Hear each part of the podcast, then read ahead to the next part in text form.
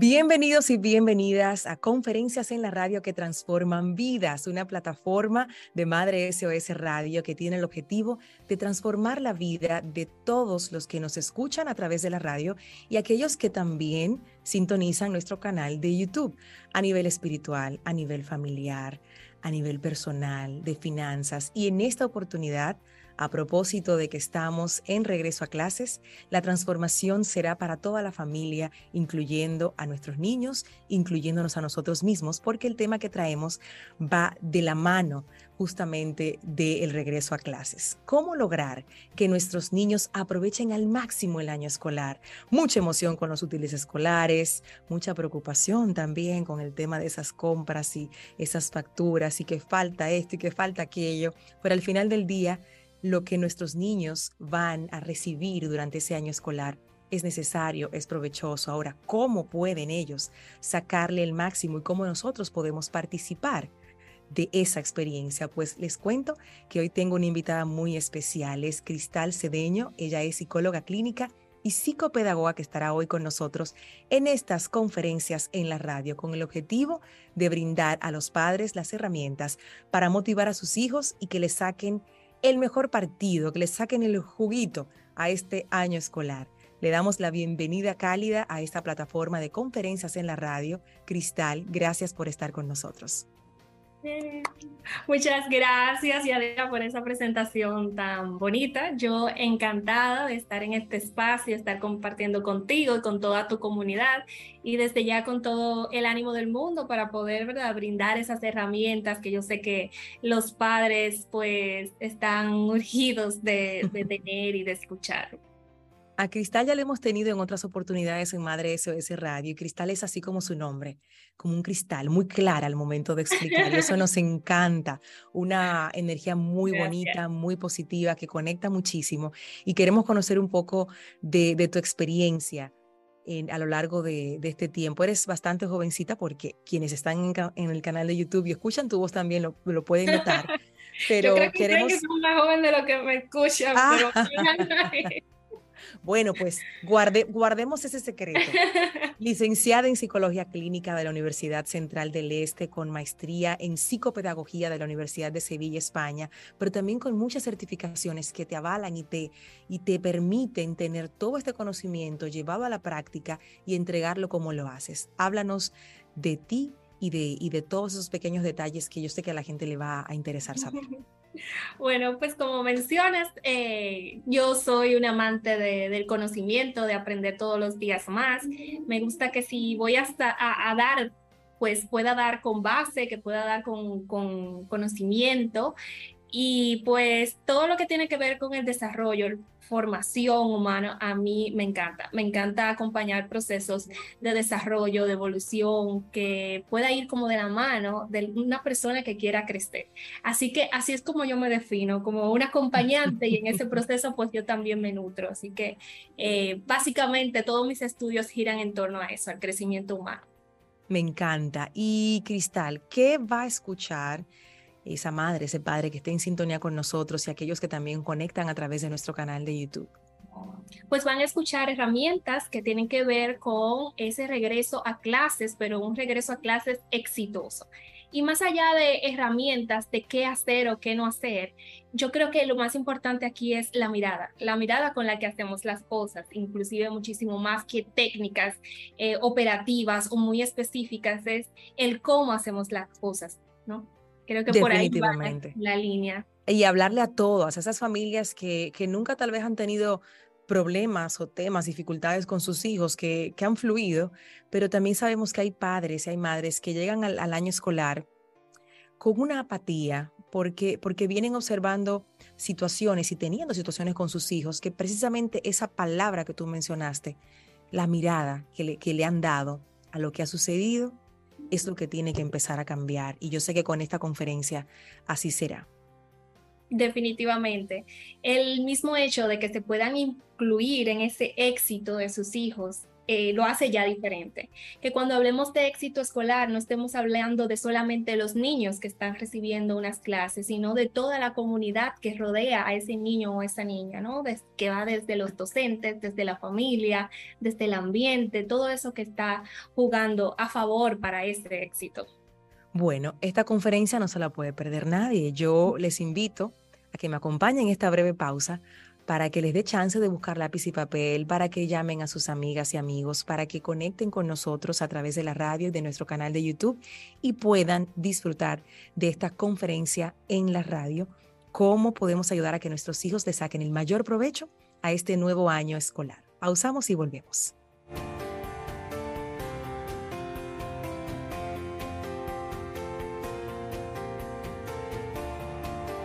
Esto es Conferencias en la Radio que transforman vidas a partir de este momento. Los micrófonos y la cámara también de Madre SOS queda en la voz de Cristal Cedeño, psicóloga y psicopedagoga, con su conferencia Cómo ayudar a nuestros niños a sacar el mayor provecho a este nuevo año escolar. Adelante, Cristal. El escenario es completamente tuyo. Muchísimas gracias, Yadira un regreso a clases exitoso. Definitivamente ese es el objetivo eh, que quiere todas las familias, ¿verdad? No solamente que los niños lleguen a clases y reciban conocimiento, sino que podamos decir al final del año escolar, mis hijos han tenido éxito en este año escolar. Así que vamos a estar desarrollando este tema tan importante para todas las familias. Pues como ya les estuve comentando, de base soy psicóloga clínica, me he formado en psicopedagogía, en todo lo que tiene que ver con procesos de desarrollo y formación en dos líneas generales. Estas dos líneas van desde formaciones y orientaciones a familias y también en el área que tiene que ver más específico con educación y dificultades de aprendizaje. Por tanto, me dedico a dar terapias de aprendizaje y también asesorías de crianza positiva, acompañamiento familiar y terapias educativas a distintas etapas evolutivas, que va desde lo preescolar, niños y adolescentes, en Centro Médico Moderno a través de Cognitiva RD. Además, soy coordinadora nacional de desarrollo de cuidadoras de atención directa en una ONG que se llama Aldeas Infantiles SOS. Muy bien, y es el objetivo de esta sesión es poder ofrecer herramientas, como veníamos diciendo desde el principio, a las familias que les ayuden a tener un grandioso inicio de año escolar.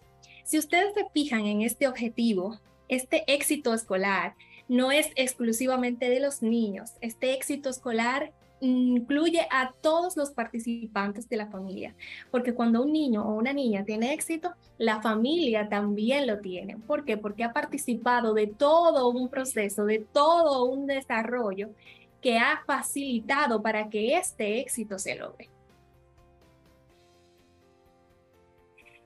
Y claro, cuando hablamos de, del éxito, no podemos enfocarlo solamente como que el éxito viene dado por el niño específicamente o por el aula donde se encuentra o por los conocimientos que adquieren.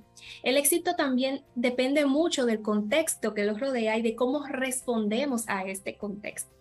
En otra oportunidad estábamos hablando de cómo el COVID-19 había permeado todo lo que tiene que ver con temas de educación, y no solamente en el aspecto académico, porque sabemos que todo lo que tiene que ver con procesos de aprendizaje se vio en gran parte interrumpido con nuevas modalidades, eh, interrupción incluso de clases, dificultades para conectarse con el tema de las tecnologías, pero también el aspecto socioemocional tan importante para el desarrollo de cada ser humano y especialmente en un ser humano que está en desarrollo como son nuestros niños y niñas, pues también se vio, vamos a decir, retado con todas estas cosas nuevas que el COVID supuso. Entonces, aunque es verdad que no nos encontramos con esa misma ansiedad del principio porque no sabíamos lo que era el COVID, no sabía cómo se comportaba, yo creo que es muy fácil reconectar con esas sensaciones que tuvimos en principio. Em, ya estamos como en una fase de mayor conciencia y de mayor control. Y ya desde esa mirada de control, lo que tenemos que hacer es quedarnos con esos aprendizajes que nos ha dejado el COVID y poder seguir ajustándonos porque seguimos aprendiendo de toda esta situación y conviviendo con todo, con todas estas secuelas que ha dejado y que sobre todo nos ha enseñado a nosotros a ser más resilientes, incluyendo nuestros niños y niñas que han tenido que adaptarse a tantos cambios. Por tanto, debemos de mantener la conciencia, pero también mecanismos de bioseguridad. Nuestros niños tienen que quedarse con esto que tanto le enseñamos en principio, de lavarse las manos, de tener todos, em, todos estos hábitos que le van a permitir cuidarse de lo que es su medio ambiente, pero también pues poder, ¿verdad?, mantener siempre toda esa estructura que le ayuda a defenderse de otras situaciones que también pueden ocurrir. O sea, eso con eso debemos de quedarnos. Además de que, bueno, el COVID todavía sigue, por tanto es una realidad que está ahí y eh, seguir adaptándonos y seguir aprendiendo de, de todo lo que nos está dando va a ser siempre la clave. No es lo que nos pasa, sino cómo reaccionamos a eso que nos pasa. Bien, y entrando a algunas herramientas ya prácticas para los padres en este regreso a clases, debemos iniciar diciendo que la rutina familiar es esencial. Fíjense que yo continúo mencionando la palabra familiar, no digo la rutina de los niños. Es que esto es algo que debe de darse en conjunto. Yo no puedo pedirle, por ejemplo, a mi niño o a mi niña que tenga una rutina cuando yo, siendo su modelo, no lo practico el día a día. Entonces yo tengo que acompañar a mi niño o a mi niña días antes, 15 días antes, por ejemplo, de entrar a clases, a que las cosas deben ir cambiando. No es lo mismo cuando nos encontramos de vacaciones, cuando nos encontramos en pleno ocio o cuando ya entramos en una estructura que requiere cierta formalidad, como es la escuela y son los estudios. Entonces, mientras más podamos adaptarnos e incluso podamos ejercer algunos cambios estando aún en casa, pues muchísimo más fácil cuando nuestros niños entren a la escuela. Por tanto, planificar el horario de, de los días escolares con la familia va a ser sumamente importante. ¿Qué involucra esto? Todo. la rutina empieza desde que nos levantamos. Pues si se están levantando un poco más tarde, lo cual es normal, pues ahora nos vamos a empezar a despertar un poco más temprano, vamos a organizar un poco más las comidas, vamos a organizar los uniformes, vamos a organizar todos los materiales. En esta creación de rutinas es sumamente importante que los niños puedan tener una participación activa. ¿sí? A veces eh, queremos tener el control de todo, porque sabemos que si lo hacemos nosotros como adultos, pues eh, los libros van a quedar bien forrados, los cuadernos van a estar muy bien, pero señores, es importante que nuestros niños, obviamente dependiendo de la edad, empiecen a tener responsabilidades y empiecen a darse cuenta que si bien los estamos acompañando en este proceso, el proceso es suyo. Y ellos tienen que sentirlo así, ellos tienen que sentirse protagonistas de este proceso y que nosotros estamos ahí guiando. Por tanto, si tu niño puede ya buscar el uniforme, em, si puede organizar el horario con los libros que le corresponden, eso va a ser sumamente importante, al igual que darle participación, darle voz, que ellos puedan decir, con opciones limitadas, por supuesto, que prefieren entre una opción u otra relacionada a, comprar cualquier cosa, en los pequeños detalles que tienen que ver la organización de este regreso a clases, déjelo hablar, déjelo tener participación, porque con esto le estamos enseñando también a tener no solamente responsabilidad, sino a que sean también personas autónomas, que además entienden que este proceso es suyo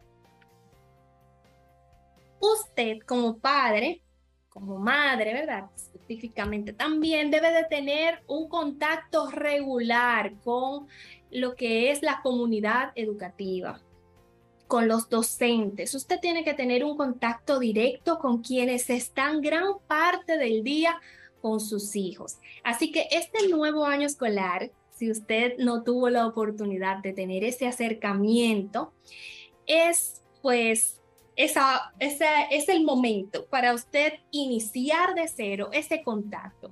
saber quién está hablándole a sus hijos, quién está guiando ese proceso de enseñanza-aprendizaje. Recuerden que la escuela no es solamente un contexto donde aprendemos académicamente, también aprendemos habilidades sociales. Por tanto, debemos de saber cómo es el estilo educativo de los docentes, cuáles son las cosas que le dicen a mis hijos, cómo los refuerzan, involucrarse en actividades escolares tanto como su horario lo permita, porque sabemos, sobre todo las madres que eh, ahora son madres eh, son esposas, son trabajadoras, están, ¿verdad?, eh, con tantas cosas, con tantos roles y a veces es difícil poder encontrar un balance, pero es importante que así como le damos eh, muchísima atención a otras áreas, a esta área de la escuela también le demos importancia. ¿Por qué? Porque ahí es donde se están forjando muchos valores, muchos conceptos, eh, y toda esa base que también va a formar parte del repertorio que su hijo y su hija va a tener para, para el momento actual, pero también para el momento cuando ya sean adultos. Así que ponga en agenda esas reuniones, tenga una participación activa, tenga una comunicación vamos a decir, bastante fluida, bastante directa, porque de esa manera usted va a poder tener un, vamos a decir, eh, un flujo de comunicación donde puedan identificar tanto en conjunto de cosas que están pasando en la casa, pero también que están pasando en la escuela.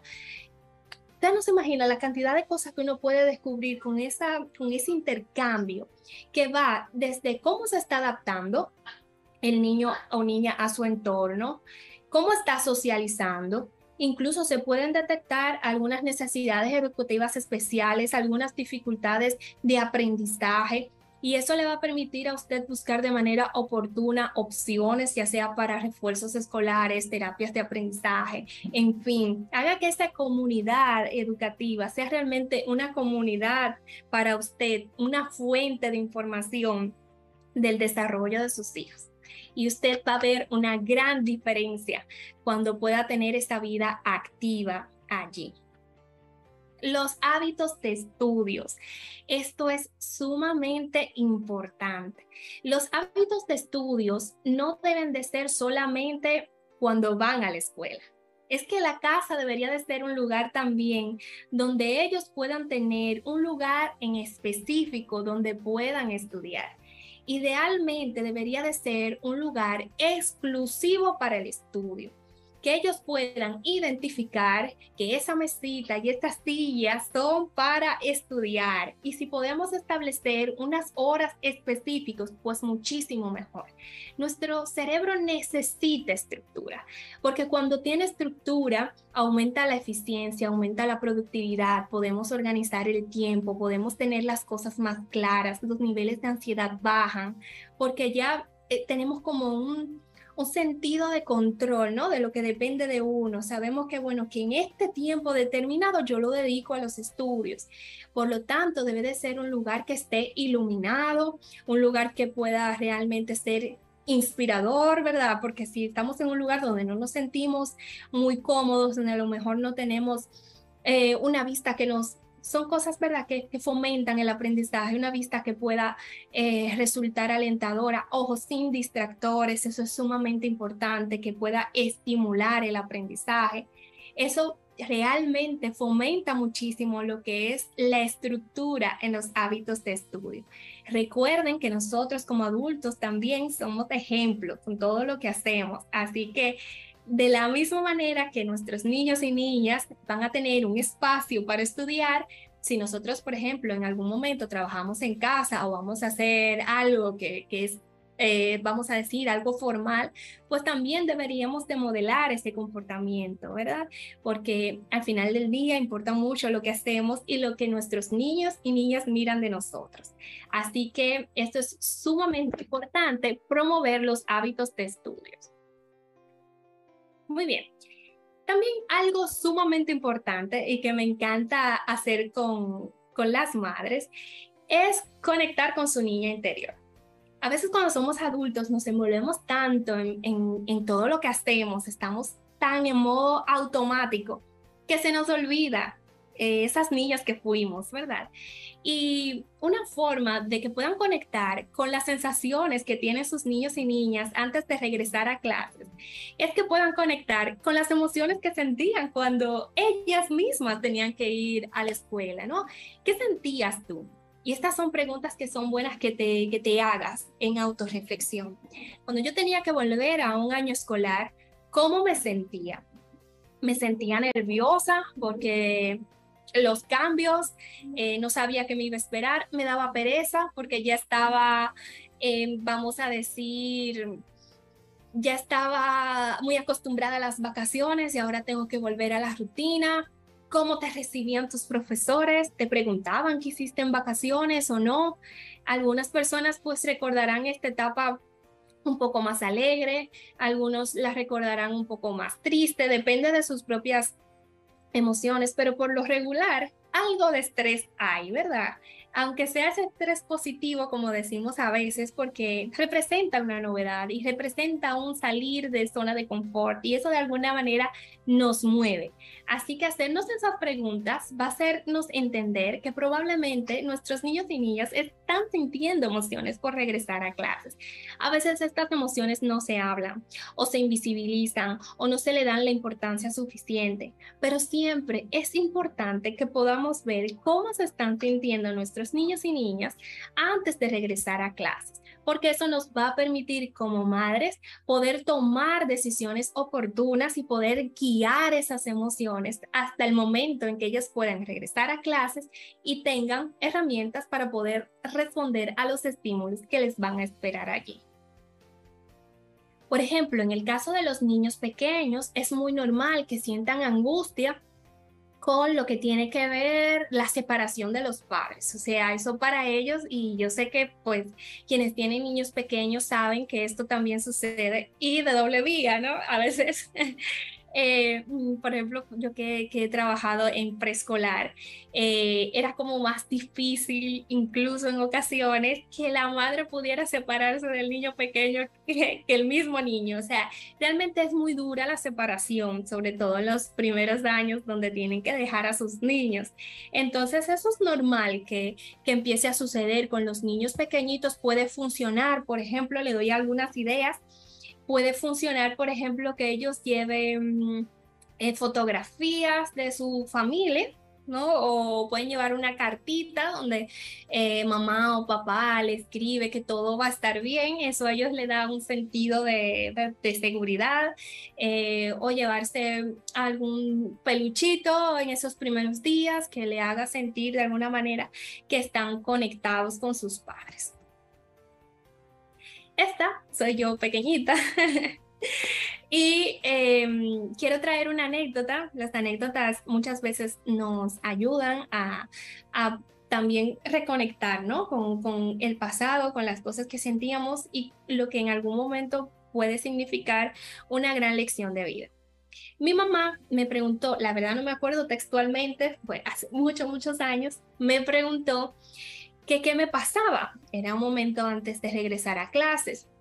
Yo ese día había ido con mis primas, habíamos comprado muchísimos útiles escolares, los niños se vuelven locos con todos esos útiles escolares nuevos, ese olor, ¿no? hablando de, esos recuerdos, ese olor a útiles nuevos y la emoción de un nuevo año escolar, a mí de pronto me dio un bajón y mi mamá rápidamente lo notó y me preguntó que qué me pasaba. Yo le comenté que estaba orando, literalmente orando para que una niña en mi curso se fuera, eh, porque era una niña muy molestosa, era una niña que de alguna manera me, me quitaba energía. Yo ahora mismo no me acuerdo cómo le expliqué a mi mamá, pero recuerdo esa sensación de que era una niña que me drenaba mucho y yo oraba, oraba porque se fuera. y yo cuando cierro los ojos todavía soy capaz de recordar esa mochila de ella de rueditas cada vez que llegaba al curso yo decía, otra vez está aquí. Mi mamá me explicó algo que yo sé que en el momento no lo entendí, pero que ahora lo entiendo tan perfectamente que lo llevo a todas partes a donde voy. Ella me dijo que a donde quiera que yo fuera, iba a haber una niña así.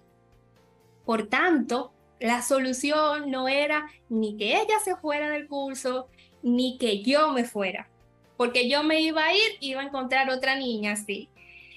Eh, claro, uno pequeñito a lo mejor no entiende la dimensión de las cosas, pero luego cuando pasa el tiempo te das cuenta de la sabiduría con la que nuestras madres eh, nos dicen muchas cosas. Eh, para yo no cansarles mucho del cuento, porque esta anécdota es muy bonita y mientras preparaba la presentación me llegó de manera muy, muy espontánea, yo terminé siendo mejor amiga de esa niña.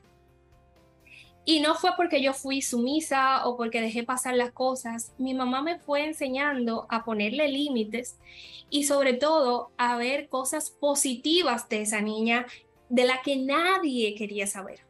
Luego, cuando llegamos a una edad un poco más teenagers, recuerdo que ella en algún momento se me acercó y me dio las gracias. Me dijo que eh, yo era una de las pocas personas que había sido capaz de ver en ella lo que otras personas no hacían. Desde ese día empecé a ver en las personas que la gente consideraba molestosa cosas buenas. Y fíjense cómo de una pregunta que mi mamá me hizo en un momento puntual de la vida, que fue precisamente antes de regresar a clases, cambió mi perspectiva de la vida y de las personas. Entonces, otras personas pudieran decir, ella está muy pequeñita, ¿para qué le vas a decir eso? No entiende, que a lo mejor no entiende muy bien toda la palabra que le estás diciendo. Pero eso yo lo aprendí en ese momento y lo aprendí en un contexto escolar. Ahora lo aplico en el trabajo, lo aplico cuando estoy en un evento social. Soy capaz de identificar a esa niña Claro, ahora identifico adultos eh, generalmente que tienen esas características. Soy capaz de ponerle límites, pero a la vez soy capaz también de ver cosas positivas en ello. Y de eso se trata, desde que somos pequeñitos, de poder darle herramientas a nuestros niños y niñas para que puedan expresar sus necesidades que puedan escuchar la de los demás y que puedan llegar a conciliar siempre que se pueda en el contexto.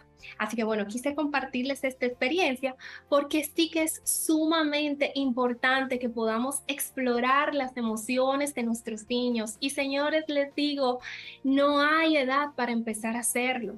Con los niños pequeñitos, a lo mejor todo lo que es cognitivo eh, no es tan complejo como cuando van pasando los años. Tú te vas a sentar con un niño, le dices muchas cosas, no te van a entender todas las palabras, pero mm, hay muchísimos ejercicios que te pueden hacer en casa que ayudan a la identificación de las emociones. Trabajar en las emociones es sumamente importante. Y ahora que van a regresar a clases, es un muy buen momento para que puedas trabajar las emociones con tus niños.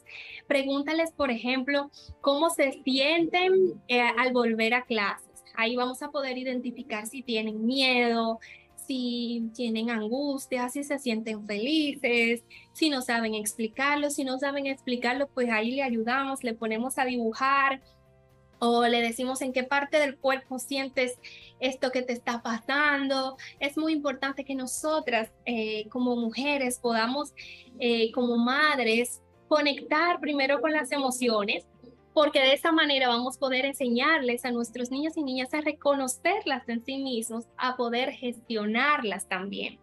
Otra de las preguntas que podemos hacerles es, ¿qué es lo que más ha extrañado de la escuela? Esta pregunta funciona muchísimo, sobre todo para los niños que no tienen muchas ganas de volver. Esto es como que les, les da un clic y les hace ver que posiblemente hay muchas cosas positivas que ahora mismo no recuerdan, pero con esta pregunta como que se sacuden. Por ejemplo, el hecho de volver a ver a sus amigos, el volver a estar en recreo, todas esas horas de risa, generalmente recuerdo más los momentos que son de socialización, eh, pero bueno, las materias favoritas también, las cosas que pueden aprender, los profesores divertidos, son preguntas también que ayudan, ¿no? A poder como reconectar con las vivencias que han tenido en la escuela.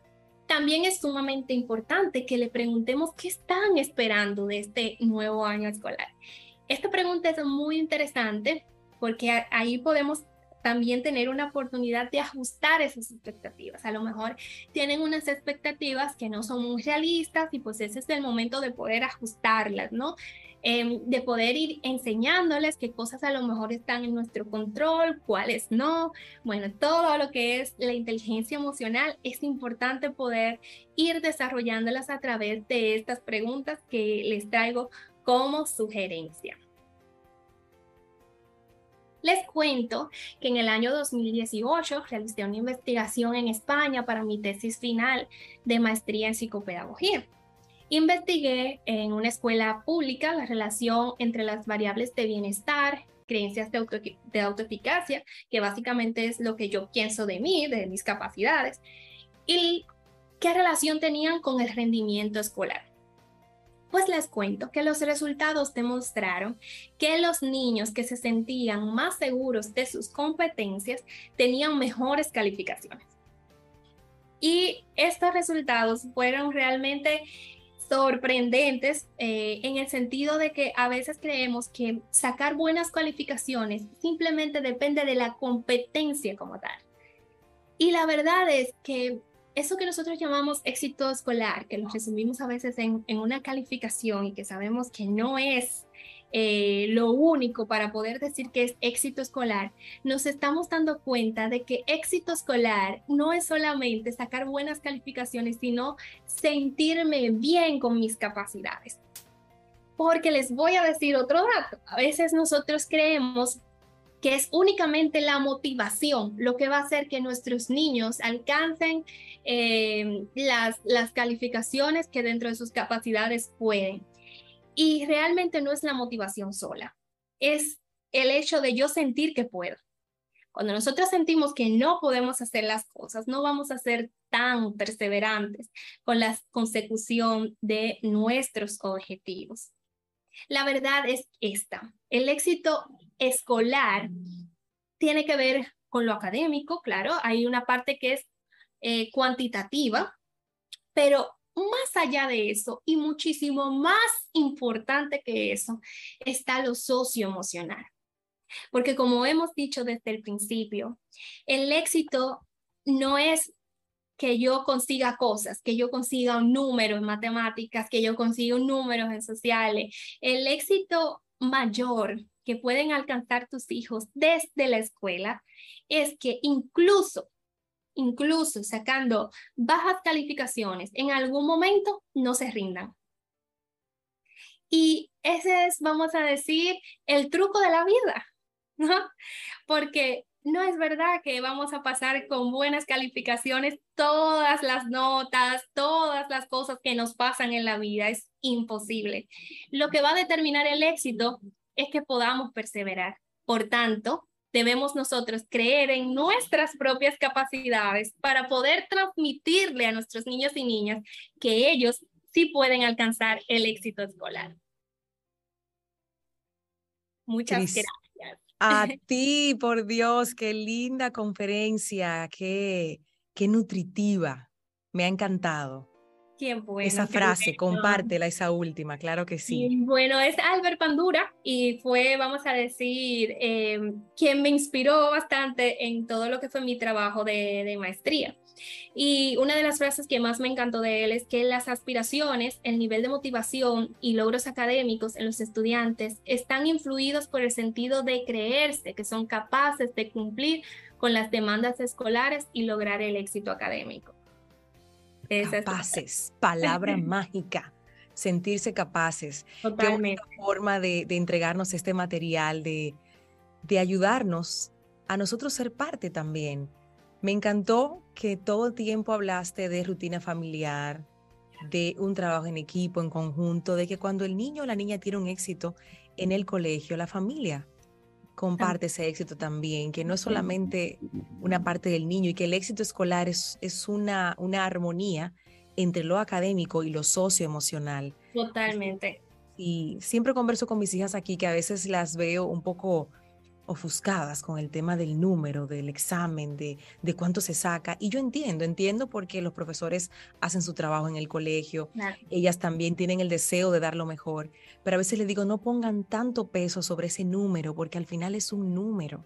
En un examen pueden pasar tantas cosas como que no entiendas el enunciado, como que te pongas nerviosa y se te olvide en ese momento, pero eh, es un número que no te define a ti como persona, para que podamos separar el hecho de la calificación y al niño o la niña que saca esa calificación. Definitivamente, eso no tiene para nada que ver con tu valía personal. Exacto. Porque vamos a fracasar, vamos a tener éxito y vamos a seguir siendo valiosos. Eso no quiere decir que vamos a, dejar de lado que el niño esté en 70, en 60, luego en 50. No es eso, porque a veces se malinterpreta y la gente se va como al otro extremo, sobre todo cuando estamos conversando sobre estas herramientas de, de criar de manera positiva y respetuosa. El refuerzo positivo, señor, es impresionante. Cómo tú tienes un hijo que de repente es, es bueno en lengua española, en sociales en matemáticas, no tanto. Si tú empiezas a machacar esa matemática, que no sale, que porque, y dejas de mirar el lindo trabajo que hace en lengua española, su letra que cada día mejora más, entonces se te va a hacer más complicado que le interese sacar buenas notas en matemáticas, porque como no estás viendo lo que sí está sucediendo bien, eh, no va a haber una motivación. Entonces, esa sensación de sentirse capaz de que lo mismo que pasa en una pudiera pasar en la otra, depende mucho de, la mirada que nosotros como madres y padres eh, le demos a cada situación que se presenta en el año escolar, que son muchísimas.